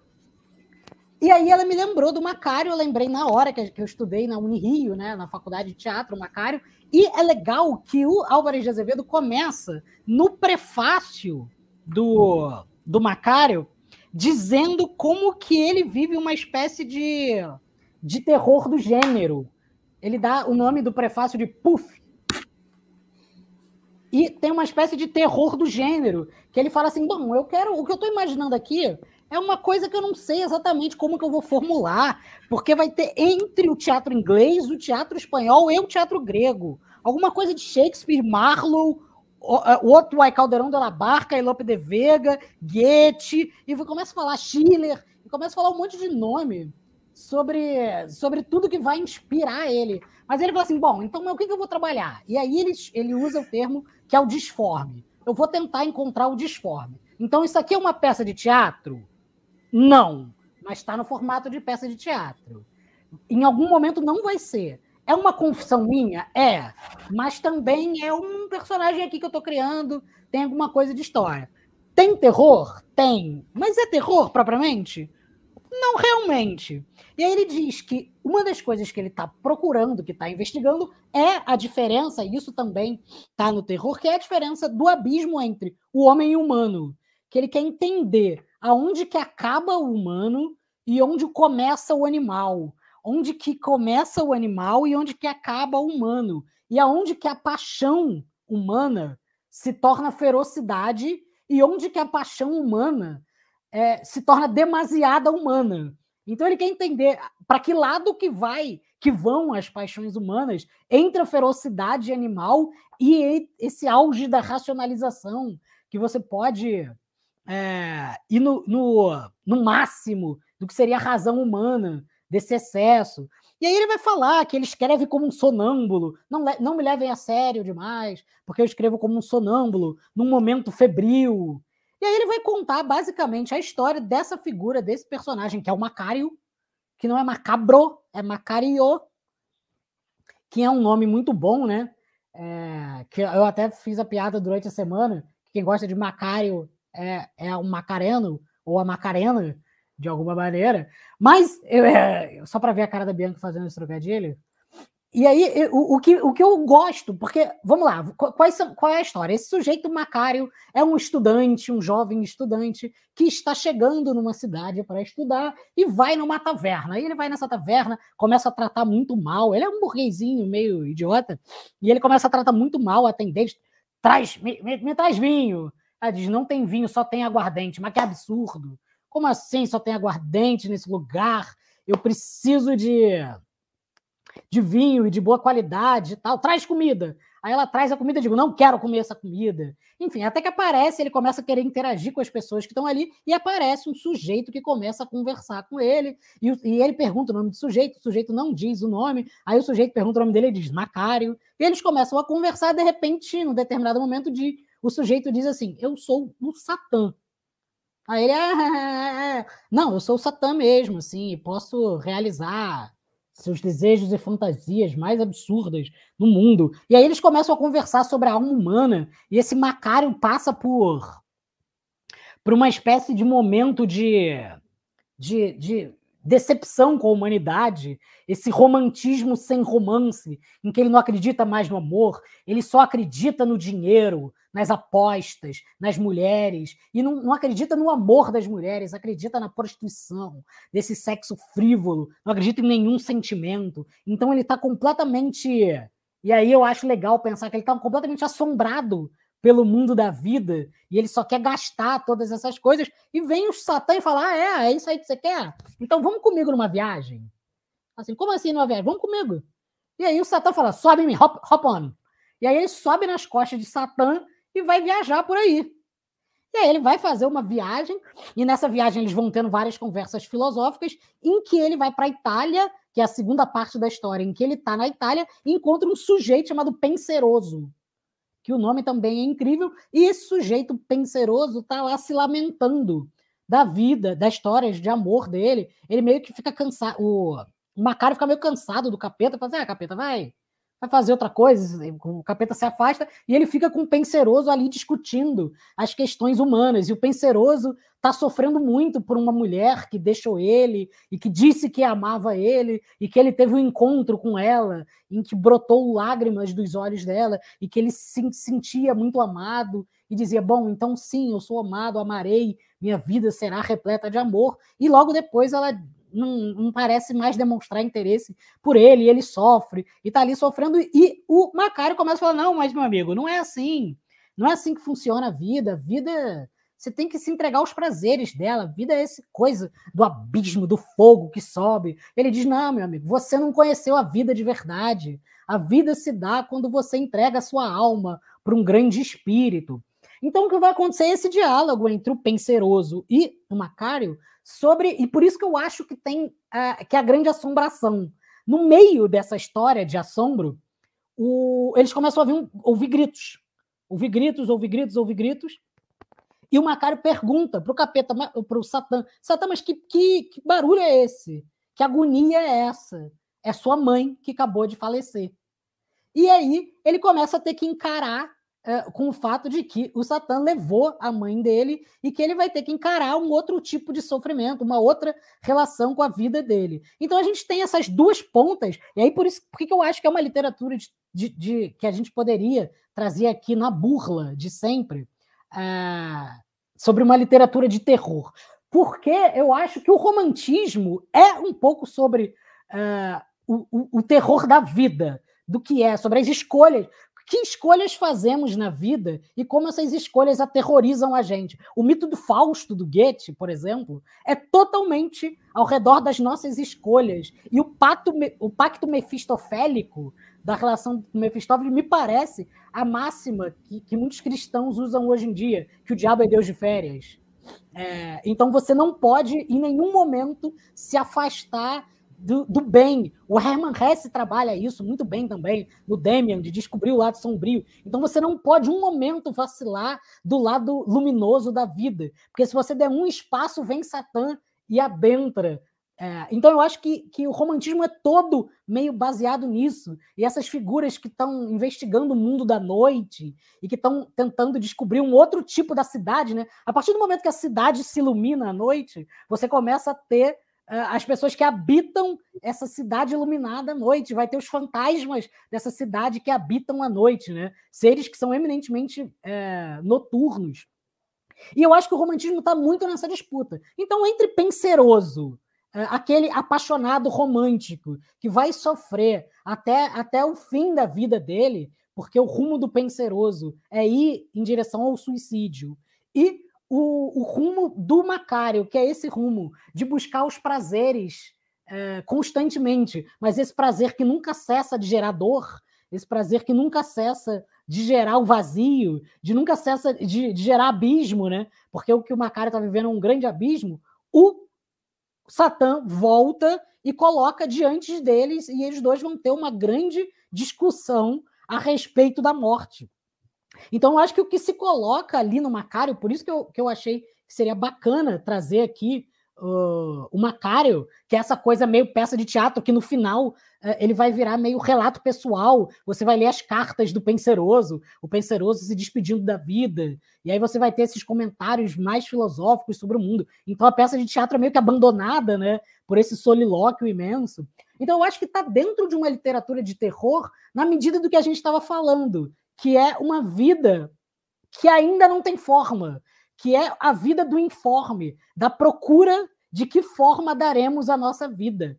E o que assombra, me parece, não é as escolhas que a gente faz em relação às, escolhas mais difíceis que a gente faz diante da vida, mas são as escolhas que a gente abre mão quando faz determinadas escolhas diante da vida. O que mais aterroriza numa casa distante é que você sabe que você escolheu uma casa distante e aquela casa distante vai ser obrigada a você olhar para ela. Quando, por exemplo, a gente estava, eu estava assistindo ontem com a Lu uma série da Fran Lebowitz, Lebowitz da Fran Lebowitz, falando sobre Lebowitz sobre Nova York, ela falando que detesta Nova York, e ela fala que o grande, o grande prazer que ela vê em morar em Nova York é que ela olha para as outras pessoas que não moram em Nova York e fala: você não tem a coragem. E eu penso nisso, assim, sempre que a pessoa muda para uma cidade pequena, ela passa pelos terrores de uma cidade pequena. O que são esses terrores da cidade pequena? Que são diferentes dos terrores da cidade grande.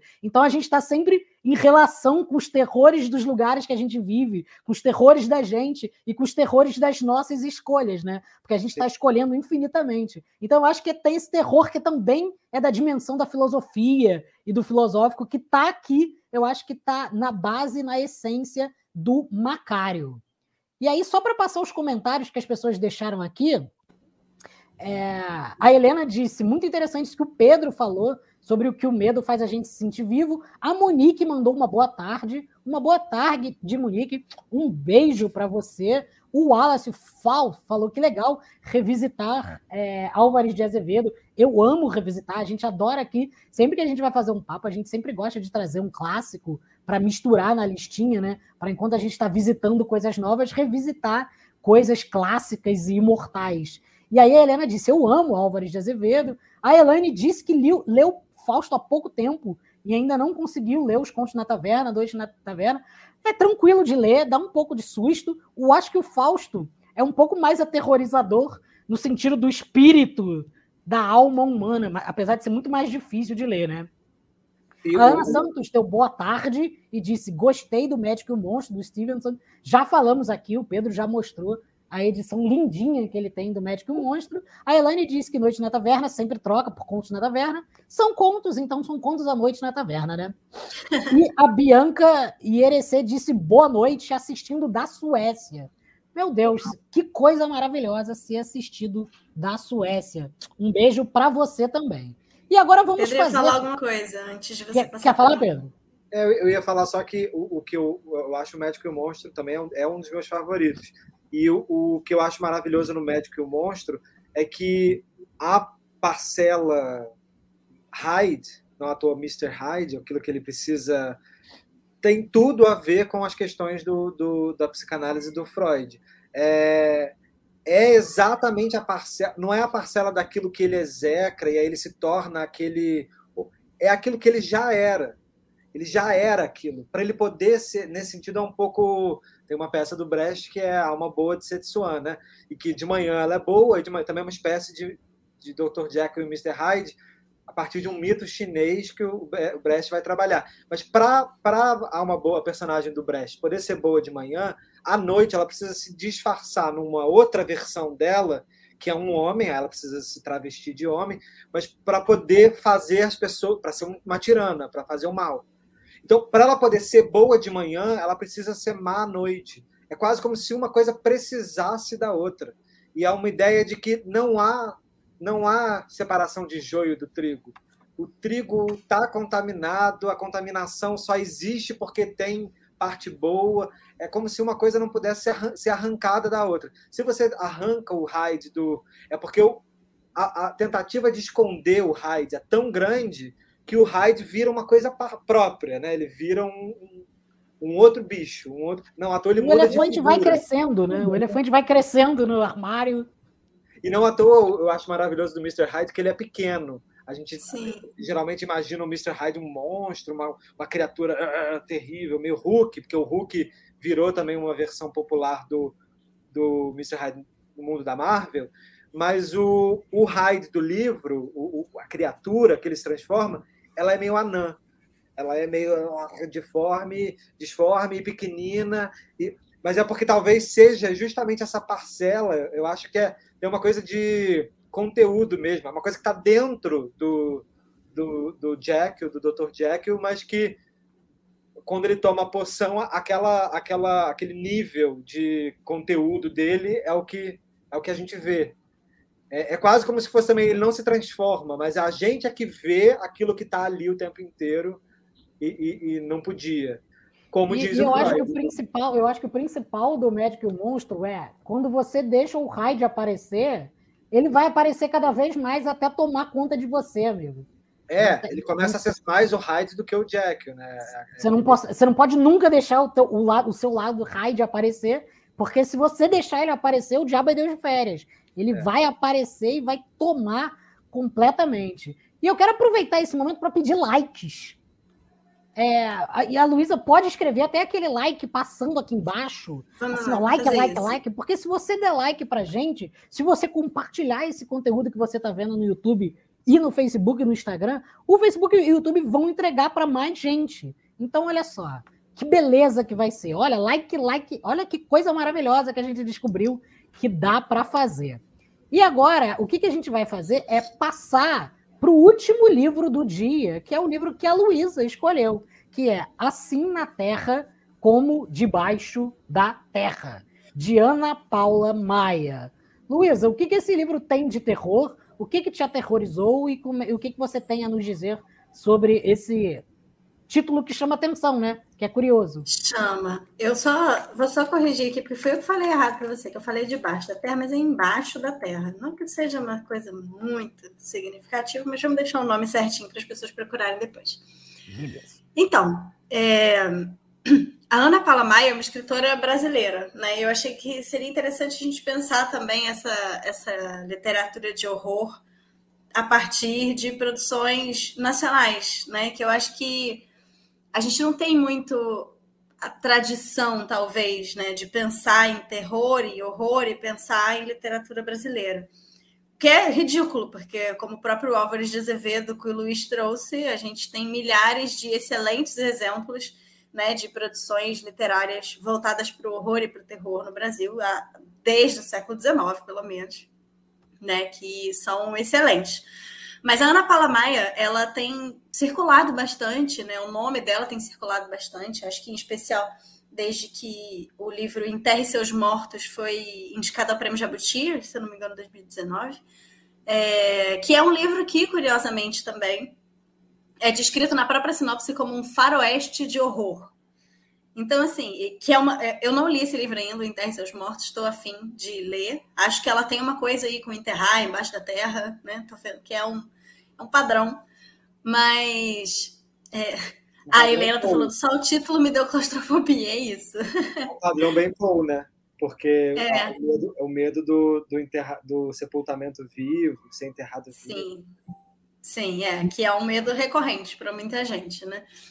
Mas eu acho legal essa descrição, essa categorização do livro como um faroeste de horror, e me deu muita vontade de ler ele, mas eu não pude deixar de ler o Assim na Terra como Embaixo da Terra por razões de o tema é uma prisão. Então, você oh! sabe que eu sou assim, oh! facilmente capturada. Eu sou uma pessoa muito. Olha, a gente não sabia dessa, hein, Tá vendo? pelo título. E aí, quando eu vi, quando eu vi que era uma autora brasileira, uma autora, Estou uma chocada. mulher, que eu gosto sempre de ler novas autoras, que era terror e era sobre prisão, eu falei, pronto, eu não tenho opção, né? Fui. Não, não foi eu que escolhi o livro, o livro me escolheu, digamos, mais ou menos assim.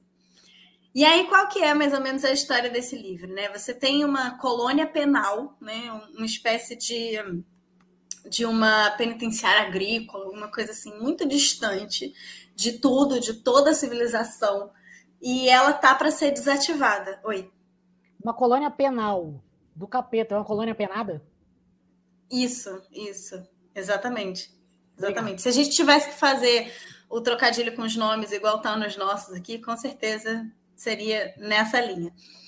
É, mas aí a gente tem essa colônia penal, né, que está para ser desativada, e tem alguns poucos presos restantes nessa instituição, que está prestes a receber uma visita de um fiscal, que é meio que a última coisa que será necessária para fechar o lugar e encaminhar esses presos para outro lugar. Né? Então, esse é o pano de fundo do negócio. E aí a gente acompanhe um pouco do dia a dia de alguns, né, especialmente três é, desses presos que estão ali naquela unidade, é, aguardando ansiosamente pela, pela chegada desse fiscal, porque o clima naquele lugar é um clima de muita tensão e que desde o início você não consegue entender exatamente por quê, mas os presos são apavorados, eles estão desesperados. Tudo que eles querem é que o lugar seja desativado e que eles sejam transferidos, não importa para onde, eles precisam sair daquele lugar, né? E aí, conforme o livro vai passando, a gente vai entendendo um pouco melhor o que, que provoca essa urgência tão grande neles em sair daquele, daquele espaço, né?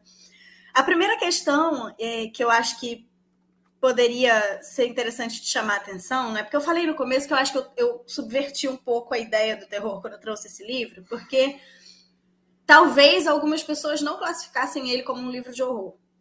Mas depois da gente ter aqui passado uma hora e vinte conversando sobre diversos elementos que fazem com que uma coisa possa ser considerada horrorizante ou, te, ou aterrorizante, eu acho que dá sim muito bem para a gente colocar esse livro nessa esteira, porque desde a primeira página é tudo muito angustiante, mesmo que você não saiba o porquê. Né? Você não consegue ainda entender porquê e você já está sentindo um nervoso, um crescendo de tensão absurdo, né? Que vai culminar, enfim, né? na, na, na questão, né? Mas, enfim, a Ana Paula Maia ela usa vários elementos que são elementos clássicos do terror, né? Então, por exemplo, essa colônia Dizem que ela foi construída em cima de um cemitério, então, teoricamente, teria vários corpos né, que, enterrados na, naquele terreno uh, desde muito e muito tempo. Né? Então, é, esse é um elemento usual ao terror, né? que não só o lugar é, é, é um, cheio de coisas apavorantes, mas existe uma história naquele lugar como se ele fosse, de certa forma, amaldiçoado né, por conta de eventos passados. E aí, assim, junto dos presos estão dois agentes penitenciários, um que fica de guarda no pátio e o outro que é o chefe. O chefe é o Melquiades. E ele é um cara que, desde o começo também, a gente começa a ver que ele não está muito bem da cabeça, assim. Ele esquece coisas, ele repete coisas, ele não consegue se lembrar de conversas que ele teve. Então vai se criando uma sensação de que talvez tenha algo de errado com esse cara, né? E como ela vai jogando muito bem com isso, você não sabe se existe algo de errado porque ele tá doente, porque ele tá ficando maluco, ou porque ele tá possuído por um espírito. Você não tem muita, não consegue entender muito bem o que que é, né? E aí, para, e aí voltando então né, para essa coisa dos elementos que ela traz, ela traz um segundo elemento muito forte no livro, que é a lua cheia que também é um elemento que remete a muitas histórias clássicas de terror, né? Ao lobisomem, principalmente, e a outros personagens, mas essa ideia da lua cheia como um momento em que coisas espetaculares, fantásticas, misteriosas, mágicas, aterrorizantes acontecem. E aí o que, que acontece quando a lua cheia surge? A gente descobre que esse, esse agente penitenciário, Melquíades, ele resolve escolher algum preso para caçar. Então, assim, você tem um, um, um, cenário em que você não tem quase nenhum preso ali, e você vai descobrindo aos poucos, então, que um número muito reduzido de presos se dá porque há meses eles vêm sendo caçados pelo agente penitenciário que comanda o local. Então, ele seleciona alguém que ele está afim de caçar naquele dia ele retira uma tornozeleira eletrônica que os presos usam e que dizem para eles que se eles ultrapassarem o perímetro da colônia, a tornozeleira explode, eles morrem. Então ele tira a tornozeleira eletrônica e fala para a pessoa assim: pode tentar fugir, mas se você não conseguir, é porque eu abati você no meio do caminho. Então ele tem um, um, uma arma assim, tipo um, de sniper ele conta até 30, dá tempo para a pessoa correr e depois ele persegue a pessoa na noite, né? E até determinado momento da história, né? O que se diz é que ninguém jamais conseguiu fugir. E quando ele mata a pessoa, mas isso é super ele terror. É super, mas eu, eu, eu, eu, vou, eu vou daqui a pouco entrar no que porque que eu acho que é de alguma forma uma, uma subversão. É, e aí a gente então toda vez que ele mata um preso, os outros presos são responsáveis por enterrar os corpos desses presos, que vão se somando aos corpos das outras pessoas que historicamente foram enterradas naquele lugar. Né? Então, é, você não tem nenhum elemento que seja é, transcendente, mágico, é, inexplicável, nem nada. E aí, por que, que eu acho que isso pode ser, de alguma forma, uma, uma subversão da ideia? Porque a gente falou muito aqui, acho que o Pedro mencionou muito isso, de como o terror fala de uma necessidade da gente construir uma imagem de fora, externa, que remeta às nossas piores coisas, às quais a gente não consegue lidar e que a gente espelha elas em alguma coisa, seja o carro do, do Stephen King, seja o palhaço, seja uma outra, uma, uma figura é, assustadora, né, é, não terrena, não corpórea, enfim. No caso do livro da Ana Paula Maia, o que ela faz, eu acho que é que é muito terror, por que ela não faz isso? Porque você pode buscar todas as explicações transcendentes possíveis, e a única explicação possível é a de que essas pessoas são pessoas, são humanas, não tem nada de errado com elas, não tem nada de diferente, não tem nada de mágico, não tem nada de inexplicável. Né? O meu Kids não está possuído por nenhum tipo de espírito maligno que faz com que ele casse os presos até a morte. Ele não está possuído por nada, ele não está agindo em nome do demônio, ele não está fazendo nada que possa remeter aos elementos tradicionais do terror. Ele está sendo uma pessoa. E eu acho que isso é o mais assustador. Eu acho que ela faz um livro muito assustador, porque o que dá mais medo é o quão humano nós somos capazes de ser no pior sentido possível, né? Então, e aí quando ela pega esse contexto, que é o contexto, né, da dessas dessa hierarquia entre as vidas privadas de liberdade e as vidas em liberdade, isso se torna muito explícito, se torna muito uh, é, evidente, né? Porque é, ela ela está na verdade fazendo uma grande crítica a toda ao modo como a sociedade lida com seus presos, né? É, e ela lança mão de elementos que nos remetem ao terror e ao, ao mágico o tempo todo, para no fim dizer que ela não precisa desses elementos, que, que o humano o mais humano que há, dá para ela todos os elementos para ela escrever uma história aterrorizante, sem precisar de capeta, sem precisar de demônio, sem precisar de espírito nem de nada. Né? Então, assim, é... eu li esse livro em três horas, talvez. O Luiz está de prova, eu não conseguia parar. Eu falei assim: ah, eu vou dar uma olhadinha aqui no livro que eu vou ler para o nosso papo de Halloween. Para quê, gente? Eu não conseguia. É, tinha três outros livros na frente. 27%, 27% já. 60%, 90%. Foi, acabou. Impossível parar de ler, impossível. Aí, é claro, o livro vai ter uma reviravolta num determinado momento, né? A gente tem essa, essas últimas pessoas aí tentando fugir do lugar e tal. Enfim, não vou dar spoiler, porque realmente vale a pena ler e, e, e acompanhar essas reviravoltas na leitura.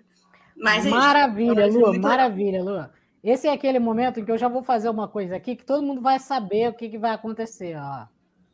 Aqui, ó, o que, que vai acontecer. Uh. Estamos nos encaminhando para o final do nosso papo de livro especial Halloween. Chegou aquele momento muito importante. O que, que a gente tem que fazer? Voltar para a nossa assombração. Peraí. Voltar para a nossa assombração aqui de final de programa.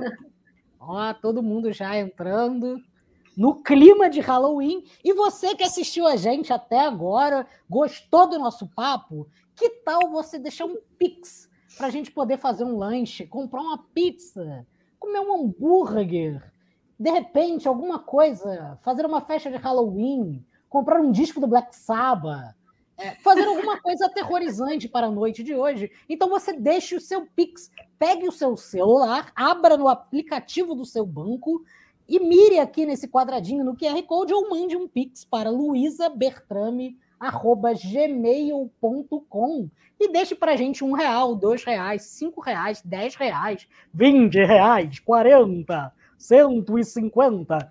Deixe o valor que você quiser. E se você não quiser dar nenhum valor, fala assim: ah, meu Deus, não merecem, te fizeram uma hora e meia de um papo completamente inútil, deixa a curtida. Aí você curte só. Aí você só curte que aí você pelo menos limpa a sua alma. Fala assim, bom, pelo menos eu apoiei os meninos aí que ficaram falando pra caramba. E aí, olha, para fechar, a Bianca deu uma dica que é Viagens e Assombrações de Belém, Biana, né? Viagens e Assombrações de Belém, do Valcir Monteiro, que é uma dica de uma literatura amazônica. E a Helena disse: Ah, vocês merecem, merecem Pix, mas os estudantes estão pobres. Estão pobres, mas pensa, pensa nisso, Helena. Você está ganhando bolsa e está fazendo de casa. Então, se você está de casa, está sobrando dinheiro, né? Você não está pagando ah, ônibus para ir para o mestrado. Uhum. Você está aí em casa e pode dar uma pizza para gente. Afinal de contas, pelo menos ela deu parabéns, adorei a conversa, que é suficiente. A, Helena perguntou qual é o próximo tema. O próximo tema é um especial Simone de Beauvoir. Semana que vem vamos falar de Simone. Meu livro está até aqui, ó. Não vai aparecer, mas é aqui, ó. Dá para ler o nome dela. Só aparece a Simone. Não, aparece o nome. Tá... Ficou lindo até. É. O nome não aparece. Parece mas enfim, semana que vem vamos ter um papo de Simone de Beauvoir. E a Biana disse: aqui não tem Pix na Suécia. É, mas você pode mandar quatro passagens para a gente ir morar na Suécia e fugir do desespero que está o Brasil atualmente. Gente, muito obrigado pelo papo, muito obrigado, Pedro, é, Bafomets. Na verdade, eu vou só tirar o banner para a gente ler o nome de vocês. Deixa eu muito só obrigado. aproveitar aqui que a Helena disse. Ah.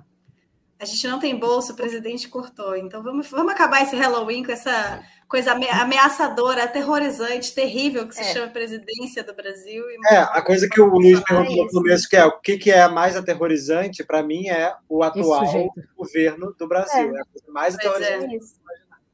Não tem nada mais assustador, mais demoníaco, mais perverso, mais nem a mente de Paul, nem Lord Byron, nem Álvares de Azevedo. Podia antecipar essa, né? Ninguém. É, e é. um terror diário, né? A gente está vivendo um terror há três anos. É. Que desgraça, cara.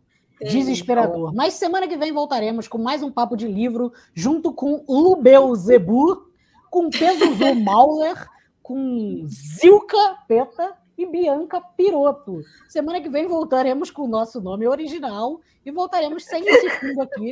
Então, um grande abraço para você. Tenha um bom final de semana e até mais. Tchau, tchau. Sabe o que é maravilhoso? Se eu viro a minha cabeça, o Paul fica muito vesgo.